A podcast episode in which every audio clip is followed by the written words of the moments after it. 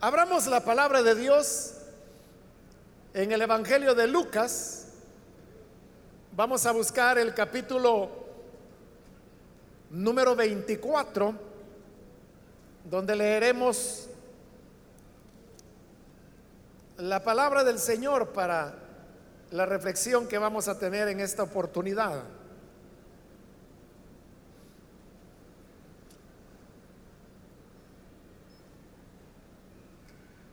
La palabra de Dios en el Evangelio de Lucas, capítulo 24 y versículo 15 en adelante, nos dice, sucedió que mientras hablaban y discutían entre sí, Jesús mismo se acercó y caminaba con ellos, mas los ojos de ellos estaban velados para que no le conociesen. Y les dijo, ¿qué pláticas son estas que tenéis entre vosotros mientras camináis? ¿Y por qué estáis tristes?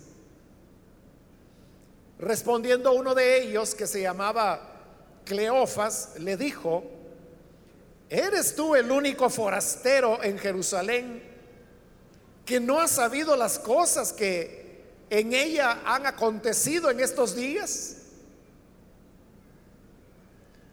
Entonces él les dijo, ¿qué cosas? Y ellos le dijeron, de Jesús Nazareno, que fue varón profeta, poderoso en obra y en palabra delante de Dios y de todo el pueblo, y cómo le entregaron los principales sacerdotes y nuestros gobernantes a sentencia de muerte y le crucificaron. Pero nosotros esperábamos que Él era el que había de redimir a Israel. Y ahora, además de todo esto, hoy es ya el tercer día que esto ha acontecido.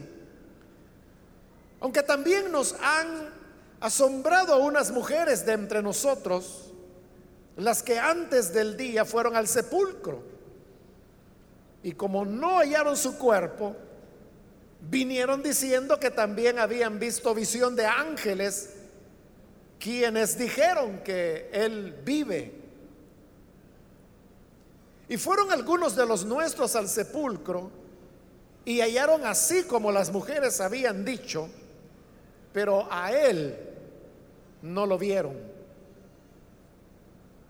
Entonces él les dijo, oh insensatos y tardos de corazón para creer todo lo que los profetas han dicho. ¿No era necesario que el Cristo padeciera estas cosas y que entrara en su gloria? Y comenzando desde Moisés y siguiendo por todos los profetas, les declaraba en todas las escrituras lo que de él decían. Amén. Hasta ahí vamos a dejar la lectura. Pueden tomar sus asientos, por favor.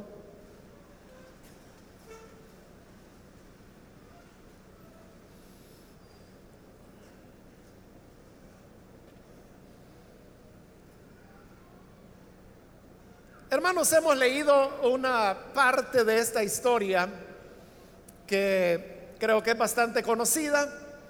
Nos relata que estos dos discípulos del Señor Jesús iban de Jerusalén de regreso a Emaús, que era la población donde ellos vivían, Emaús no quedaba muy lejos de Jerusalén, pues según la distancia que ahí se nos menciona, aproximadamente estaba a unos 11 kilómetros de camino. Y sucede que estos discípulos habían sido seguidores del Señor Jesús. No sabemos desde qué momento comenzaron a hacerlo pero sí sabemos que habían llegado hasta este momento que como ellos mismos lo dicen era ya el tercer día después que el Señor Jesús había sido condenado a muerte. Y eso nos hablaría que ellos sabían de los hechos portentosos de Jesús, de las señales que él hacía, de las enseñanzas que él impartía. Y por eso es que ellos dicen que él había sido un varón profeta que había estado entre ellos. Pero no solo eso, sino que también ellos añadieron y dijeron, nosotros creíamos que él era el que habría de redimir a Israel. Y cuando ellos hablaban de redimir a Israel, no estaban refiriéndose a una redención que tuviera que ver con los pecados, sino que más bien estaban hablando de ser redimidos de los gentiles, las naciones paganas, que les habían maltratado en los últimos siglos y que en este momento era el imperio romano. Eso más o menos era lo que estos dos hombres sabían acerca de Jesús y la razón por la cual le habían seguido. Pero obviamente ellos ahora estaban frustrados. El Señor habrá de preguntarles por qué están tristes. Es decir, que en sus rostros había pesar, había tristeza.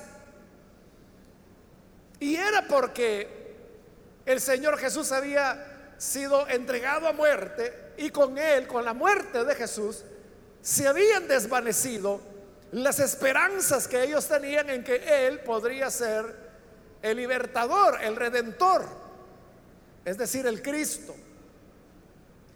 De manera que estos dos hombres van de regreso a Emaús el relato solo dice el nombre de uno de ellos, que era Cleofas, y del otro no sabemos cuál sería su nombre. El hecho es que ellos han salido de Jerusalén, es el primer día de la semana, pues ellos dicen que esa mañana muy temprano las mujeres habían ido hasta el sepulcro y lo habían encontrado vacío. De manera que hoy, el primer día de la semana o domingo, como le llamamos, había transcurrido en su mayor parte, ya era de tarde, y mientras ellos iban en ese corto trayecto de 11 kilómetros de regreso a Emaús, mientras platicaban sobre estas cosas, de repente aparece un tercer hombre que se acerca a ellos y va caminando a su lado. Y mientras camina al lado de ellos, les hace la pregunta, ¿qué pláticas son estas que tenéis entre vosotros mientras camináis? ¿Y por qué estáis tristes? Cuando Cleofas y su otro compañero se dan cuenta que este hombre les está preguntando por qué están tristes, ellos se sorprenden. Y la sorpresa es de, por qué Él les está preguntando de qué hablan, cuando ellos de lo que estaban hablando era de lo que todo mundo sabía en Jerusalén. Y es que este Jesús de Nazaret, a quien ellos mismos llaman profeta, había sido muerto. Y de eso hacía ya tres días. Cuando ellos ven a este hombre, ellos suponen que era otro peregrino que, como tantos miles, llegaban a Jerusalén para la celebración de la Pascua, pues era esa celebración la que acababa de pasar, y suponían que él iba de regreso a su tierra. Entonces cuando les preguntan, oigan, ¿y ustedes de qué hablan? ¿Y por qué están tristes? Entonces es cuando Cleofas le responde y le dice, ¿eres tú el único forastero en Jerusalén que no ha sabido las cosas que en ella han acontecido estos días? Con eso Cleofas está expresando la sorpresa que había en los dos. Se sorprenden que este peregrino les pregunte de qué hablan y por qué están tristes. Entonces Cleofas le dice, mira, ¿cómo es posible? ¿Acaso eres tú la única persona en Jerusalén que no sabe, no se ha enterado de lo que ha ocurrido? En esa pregunta que Cleofas le hacía al Señor, él estaba expresando lo que era la, la visión, la percepción que ellos tenían de las cosas. Porque cada persona, hermanos, ve las cosas desde su propia perspectiva. Y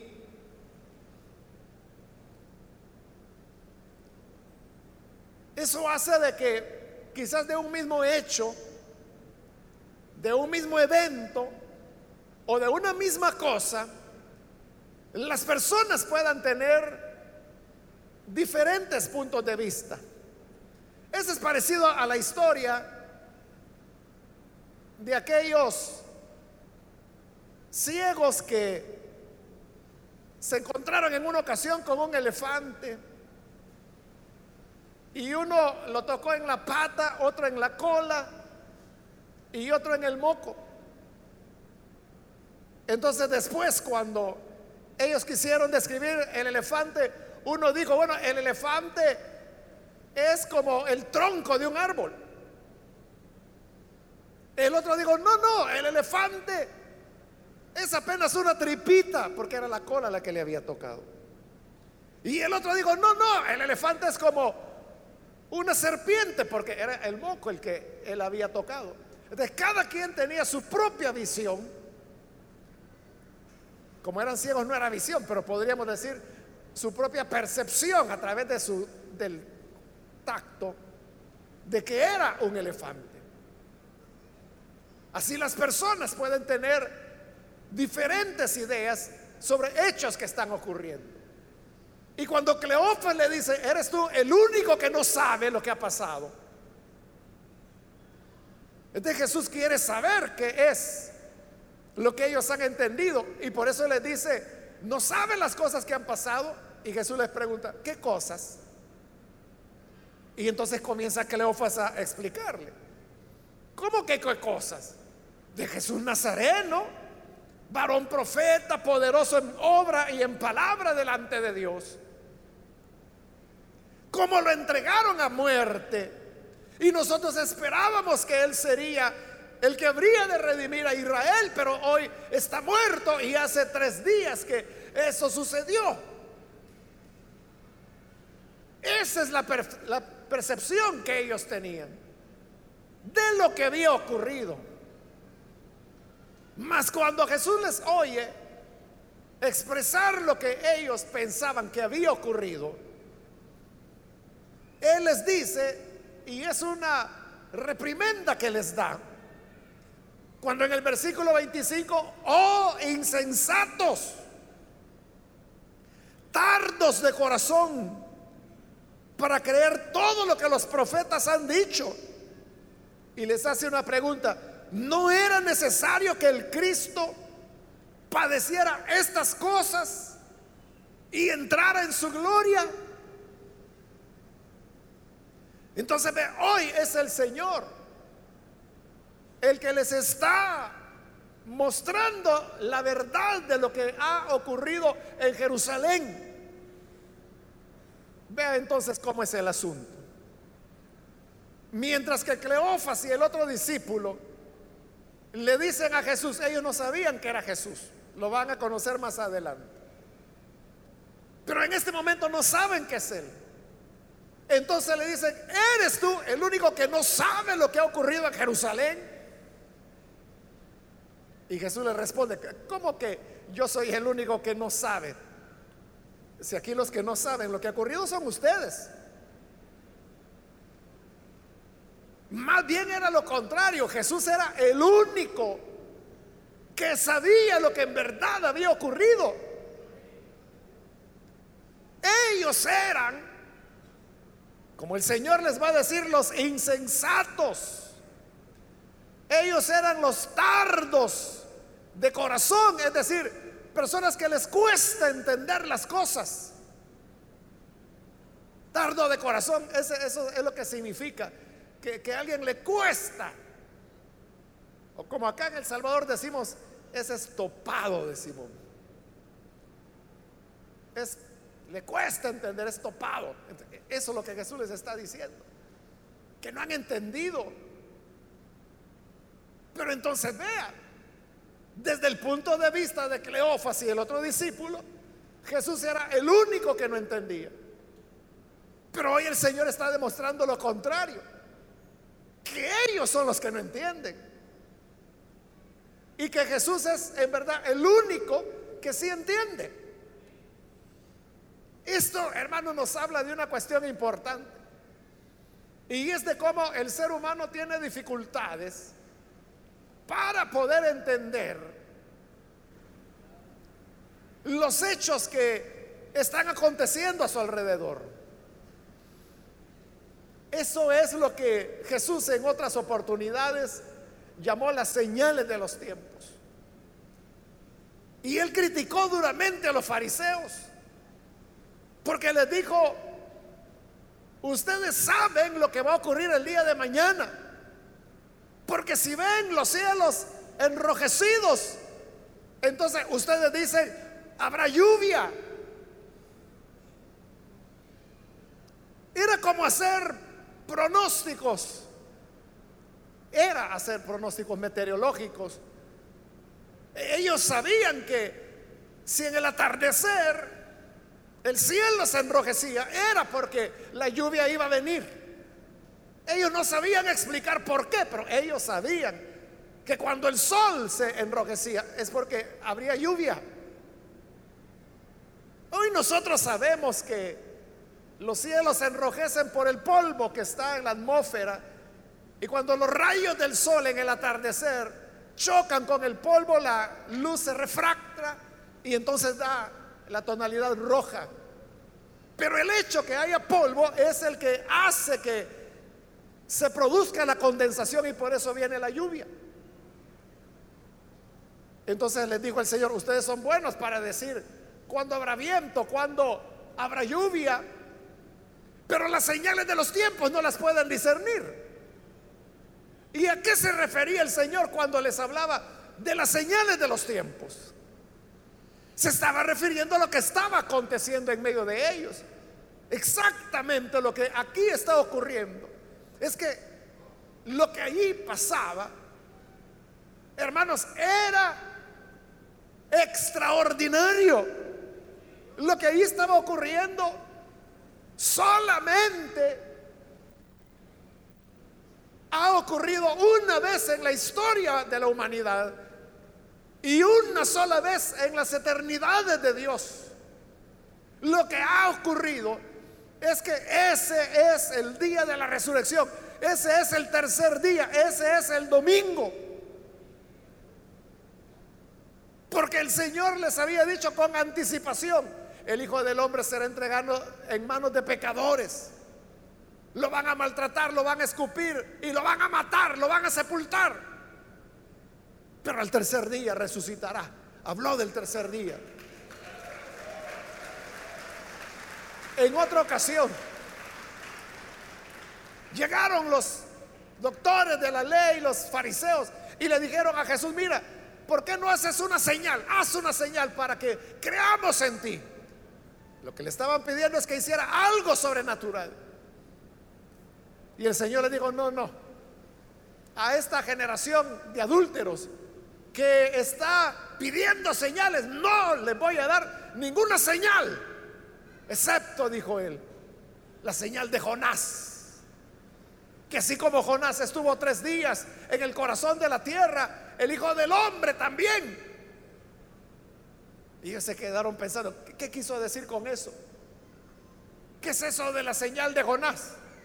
¿Qué quiso decir con que así como Jonás estuvo en el vientre del gran pez, el Hijo de Dios estará en el corazón de la tierra? ¿Qué quiso decir? Jesús estaba hablando de su muerte y de su resurrección. Este era el día de la resurrección. Este era el día cuando Él se había levantado, pero estos discípulos no lo sabían, no discernían las señales. Pero si el día era importante, porque era el que el Señor repetidas veces les había mencionado, más importante es quién va con ellos.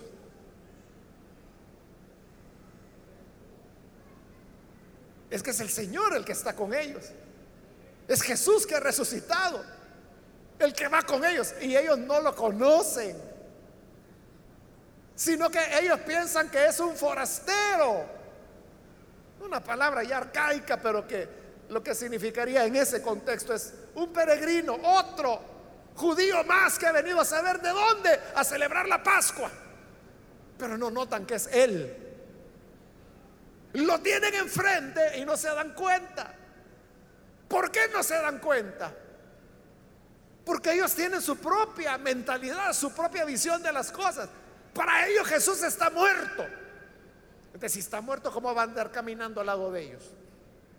Entonces vea cómo lo que la gente tiene en su mente, eso le impide visualizar las cosas. Ellos no podían entender lo que estaba ocurriendo. Porque su mente estaba paralizada con la idea que Jesús había muerto. Si Jesús estaba muerto, ¿cómo iba a estar caminando? ¿Cómo iba a estar al lado de ellos? ¿Cómo iba a estar hablando con ellos? Su mentalidad les bloqueaba para entender. Por eso es que el Señor les dice, insensatos tardos de corazón. Cuesta que comprendan. Y dice que en ese momento, comenzando por Moisés y pasando por todos los profetas, les fue explicando todos aquellos pasajes que hablaban acerca de él.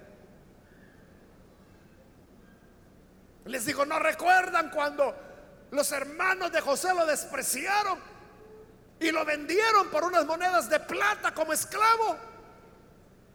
De igual manera, Israel vendió por unas monedas de plata al Hijo del Hombre para entregarlo a la muerte. Pero así como José de la esclavitud es exaltado para ser el gobernador de Egipto, el Hijo del Hombre entrará en la gloria del Padre para reinar y los fue llevando pasaje a pasaje.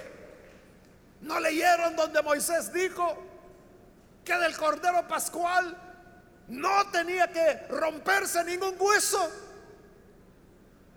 Y no se dieron cuenta que cuando los romanos llegaron para romperle las piernas a los crucificados, llegaron a Jesús y pensaron que estaba muerto. Pero para asegurarse, uno de ellos le clavó la lanza en el costado, no hubo reacción, solo brotó sangre y agua. Entonces entendieron que estaba muerto, no le quebraron sus, sus piernas. ¿Lo ven? Es el cordero cuyo hueso no sería fracturado. Y así los fue llevando por los profetas y más adelante ellos van a decir que sus corazones ardían en su, en su interior. Cuando el Señor les daba esta palabra, lo que Jesús está haciendo es que les está mostrando el significado de ese día, de qué es lo que ha ocurrido. Les está despojando del prejuicio que si Él está muerto, no, no, ¿cómo va a estar aquí caminando? ¿Cómo va a estar hablando con nosotros? Entonces los prejuicios son los que bloquean a las personas para ver las señales de los tiempos. Las señales de los tiempos no solo fue el tercer día, el de la resurrección. No solo fue cuando Jesús vino encarnado a la tierra, sino que hay señales que el Señor continúa dando. Pablo,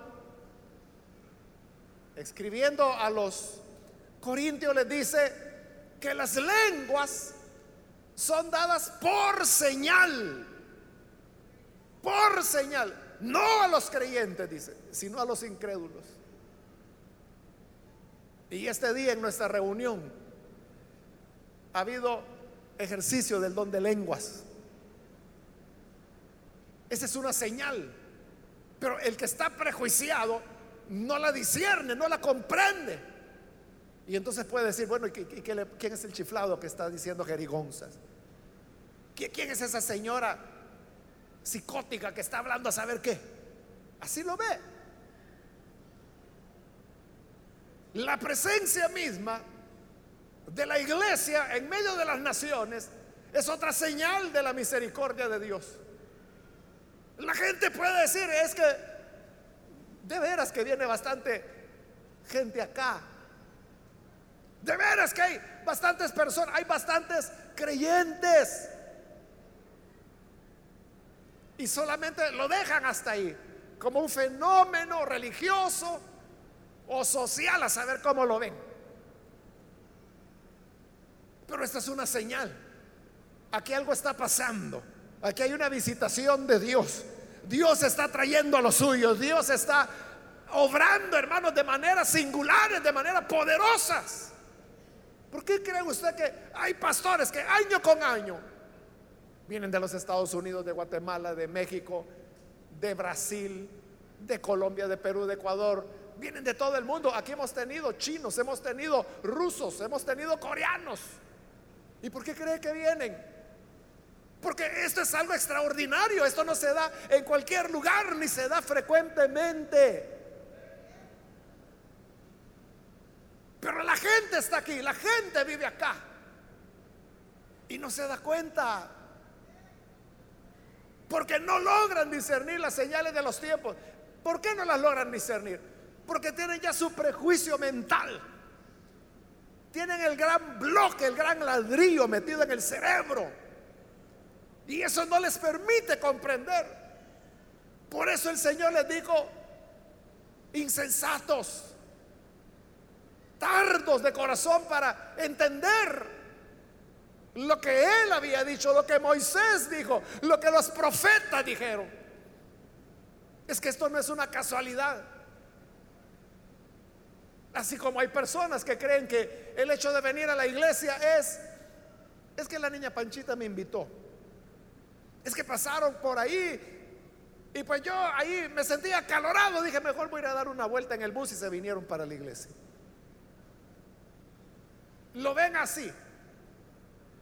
Pero detrás de todo esto hay una acción de Dios. Hay algo de Dios que se está moviendo. Hay un plan de Dios que está desarrollándose. Entonces ellos le dijeron, ¿eres tú el único que no sabe lo que ha ocurrido? Y no, Jesús era el único que sí sabía, era el único que sí entendía. Ellos eran los que no entendían, ellos eran los tardos de corazón, ellos eran los insensatos. Pero oiga, mientras la gente está atrapada por sus prejuicios, siempre va a pensar que el equivocado es el otro, que el equivocado es la otra persona. Hace años, hermanos, allá en Santa Ana, eran los primeros años de ministerio, ya teníamos un programa de radio de 15 minutos en una emisora comercial, porque ahí ni soñábamos todavía. Bueno, sí soñábamos con tener un día una radio, pero faltaban años.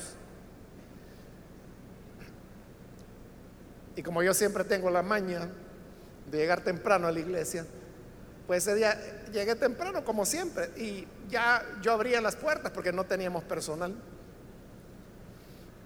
Entonces yo, yo era el que abría las puertas y me ponía ahí en la puerta esperando a que los hermanos llegaran. Entonces yo estaba ahí cuando llegó un señor de apariencia campesina. Y entonces me dijo, oiga, me dice, ¿aquí es la iglesia del IMSS? Sí, le dije yo, aquí es. Ando buscando al hermano Mario Vega. Me Como no, le dije, para servirle, yo soy. No, me dijo. Usted no es el hermano Mario Vega. No, le dije, yo soy. No, me dice, mire, yo no estoy bromeando. Quiero hablar con el hermano Mario Vega. Yo soy, le digo, estoy para servirle. No, me dice, yo quiero hablar con el hermano Mario Vega. Es que yo soy, le digo. No, me dice, mire, no esté jugando conmigo. Mande a llamar al hermano Mario Vega. ¿Y cómo lo voy a mandar a llamar? Le digo, si soy yo. No, usted no es. Yo soy. No, que usted no es. Hermano, increíble, pero estuvimos, no sé, varios minutos. Que le decía, no, es que usted no es, yo soy. No, no es usted, yo soy. llegó un momento en que tuve que sacarme la, cédula. Para los jóvenes que no saben qué es la cédula, antes de que existiera el DUI, lo que se usaba era la cédula de identidad personal, donde estaba la fotografía de uno, las huellas dactilares, el nombre. Entonces yo saqué la cédula y le dije, mire, aquí dice Mario Vega. No, no es usted. Y dice, ¿cómo es que dice ahí? Es que usted debe ser otro, me dice. Yo soy, le digo. No, no, mire, me dice. Yo vengo buscando, me dice, al que habla por la radio. Yo soy, le digo. No, no es usted, me dice. Yo soy. Yo, digo, el que sale en el programa. 15 a las 6, porque era 15 a las 6 de la mañana. Soy yo, le digo. ¿Quiere que le hable así como habla en la radio? Es que no es usted, me dice. y llegó un momento, es que yo le he escrito a él, me dice. Y yo le he escrito al apartado postal 87, porque ese es el que teníamos en Santana. El apartado postal 87. Sí, le digo, y yo andaba la llave aquí en la bolsa. Y mire, aquí está. Y le saqué la llave del correo. Y ella decía, mire, 87. Yo soy quien no abro, yo soy quien contesta las cartas. No, es que no es. Hermano, increíble, pero el Señor seguía y seguía y seguía que usted no es, usted no es, usted no es. Mire, llegó un momento, hermano, de verdad, de verdad, en que me hizo dudar. De verdad. Y yo dije, ¿será que, me equivoqué? Y no soy quien soy. Ya me tenía fuera de base el, Señor. Ya un Señor, como sus 60 años, algo así. Y yo ya no hay que hacer, mire, hagamos una cosa, si quiere, quédese aquí, ya va a ser la hora del culto. Ya van a empezar a venir los hermanos. Y si usted quiere, cuando vengan a cada uno, pregúntele, ¿quién es Mario Vega? Si quiere, quédese al culto. Y cuando digan que va a predicar el pastor, ahí ve usted quién es el que predica. Tal vez ahí. El Señor se fue. No lo pude convencer. Y se fue pensando que yo le quería tomar el pelo. Bueno, cosas de la vida, ¿verdad? Que te pasó ahí, yo no sé, hermano. Vas a ver qué pasó con... Y, el Señor se veía muy coherente, muy cuerdo. O sea, no es que fuera loquito, nada, nada de eso. O sea, un Señor muy serio. Hasta molesto estaba porque pensaba que yo lo estaba engañando. Bueno, le cuento esa historia que es real para ilustrarle qué es lo que ocurre cuando una persona está ya bloqueada de su mente, ya tiene su prejuicio. Mientras tenga ese prejuicio, aunque tenga la pura verdad adelante, no la va a ver. Ellos tenían a Jesús resucitado y no lo conocían. Llegaron hasta casa y Jesús hizo como que si él iba a seguir. Y le dijo, oye, ¿para dónde vas? pues sigo mi camino. No, pero ya está atardeciendo, ya era como esta hora. Quédate. Y le ofrecieron hospitalidad. Y aquel peregrino, bueno, está bien, me voy a quedar. Se pusieron cómodos, lavaron sus pies como era la costumbre. Y luego llegó la hora de comer y al comer le dijeron, quizás por cortesía, nos dirige usted en oración. Entonces Jesús tomó el pan, dio gracias a Dios, lo partió y se los entregó. Cuando vieron ese gesto, de tomar el pan, dar gracias, partirlo y entregarlo. Ellos dijeron, es el Señor. Y cuando ellos dicen, es el Señor, en ese justo momento desaparece. Nótelo. Cuando ellos finalmente entendieron, desaparece el Señor. Porque Dios quiere que andemos por la fe y no por la vista. Ellos ya habían creído. Y en esa misma hora, aunque era de noche, y ya la costumbre no era caminar de noche, se regresaron 11 kilómetros de regreso a Jerusalén y llegan donde los discípulos y le dicen, el Señor ha resucitado, lo vimos, habló con nosotros. Y los apóstoles le dijeron, aquí también estuvo y está resucitado. Y en ese momento alegre estaban cuando aparece de nuevo el Señor, que le dice, paz sea a ustedes.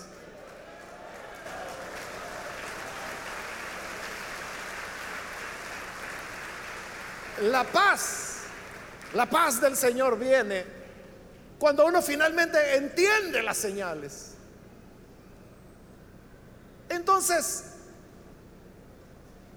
los seres humanos pueden tener sus bloqueos mentales y pueden decir, no, las iglesias eso es para gente histérica.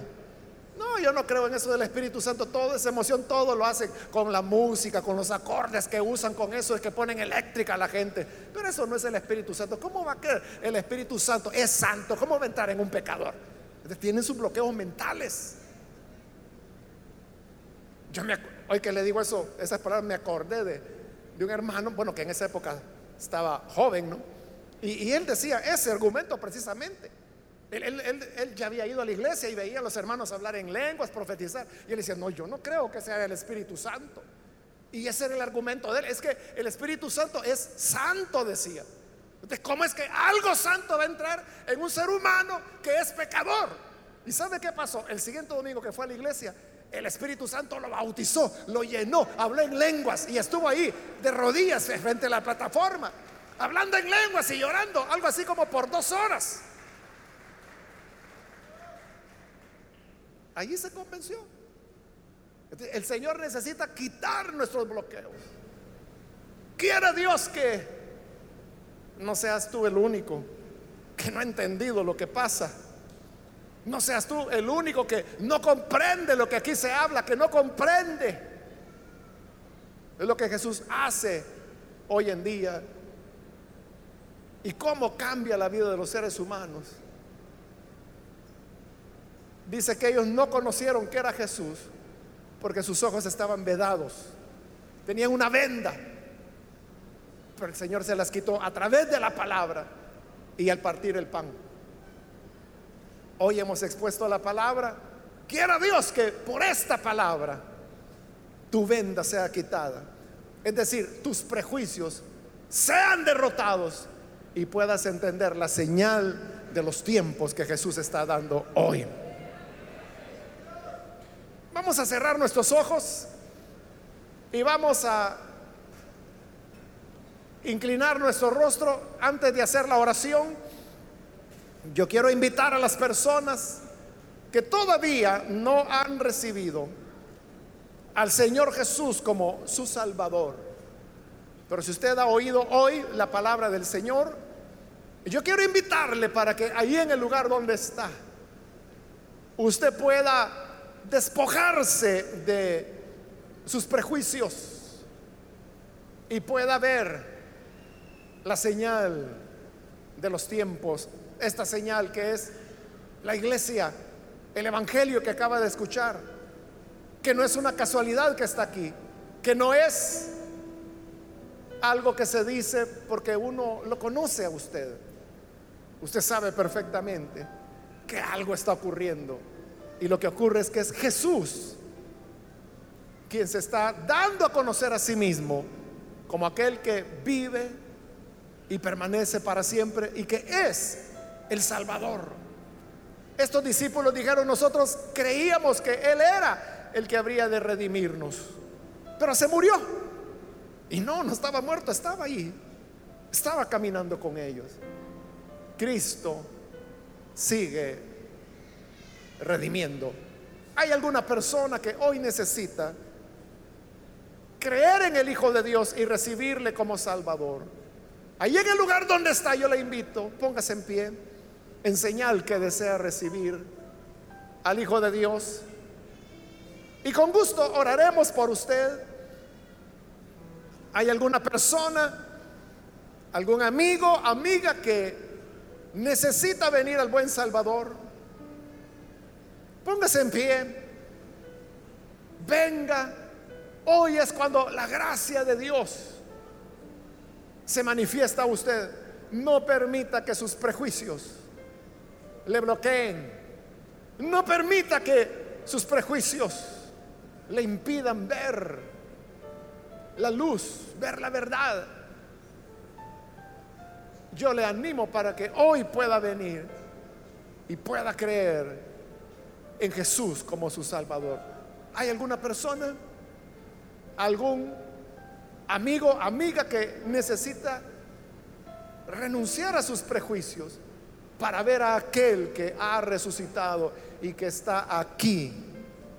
Porque él dijo, donde se reúnan dos o tres en mi nombre, allí estoy, en medio de ellos.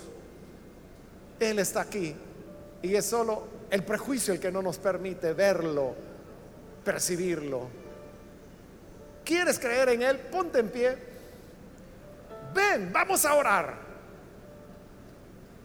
Con toda confianza, ahí en el lugar donde te encuentras, ponte en pie para que oremos y la gracia del Señor pueda alcanzarte. ¿Hay alguien? ¿Hay alguna persona?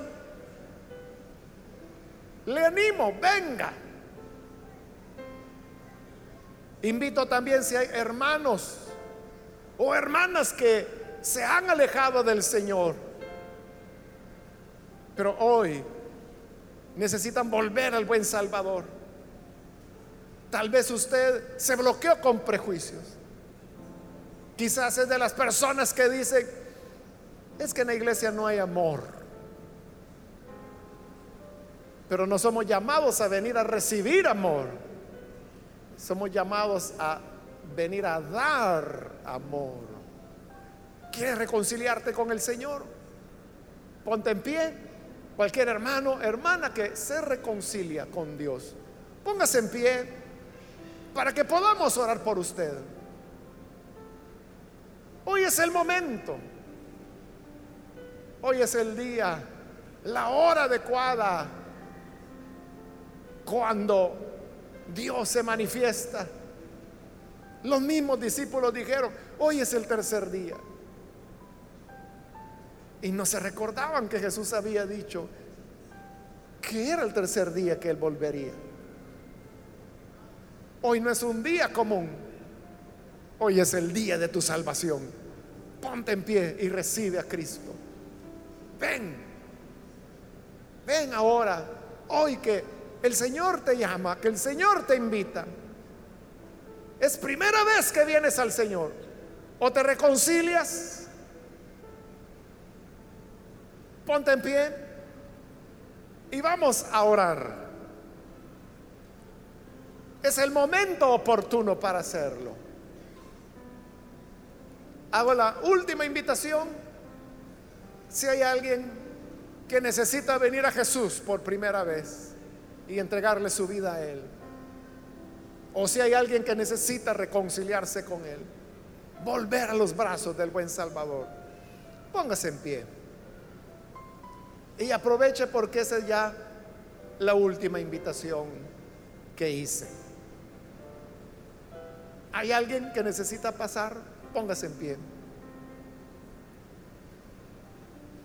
A usted que nos ve por televisión le invito para que ahí en el lugar donde está pueda recibir a Jesús como su Salvador. Únase con nosotros en esta oración y que el Señor se manifieste a su vida. Padre, gracias te damos porque tú eres bueno y porque tú no nos abandonaste en nuestros bloqueos egoístas No nos abandonaste a nuestro corazón tardo. No nos abandonaste en nuestra insensatez, sino que pacientemente nos enseñas a través de tu palabra, pasando por toda ella, lo que hablan acerca de ti. Gracias por las escrituras, Señor, pues en ellas tenemos la revelación de la vida. Y gracias por aquellos que a través de los medios hoy extienden sus manos para recibirte, abren su corazón para creer en ti. Perdónalos, porque tú eres quien vino para redimirnos de pecados, para darnos salvación. Y nosotros creemos y confiamos que eres el dador de la vida. A ti, Señor, damos toda la gloria. Ayúdanos para que siempre nos movamos discerniendo las señales de los tiempos. Por Jesucristo nuestro Señor lo pedimos. Amén. Amén.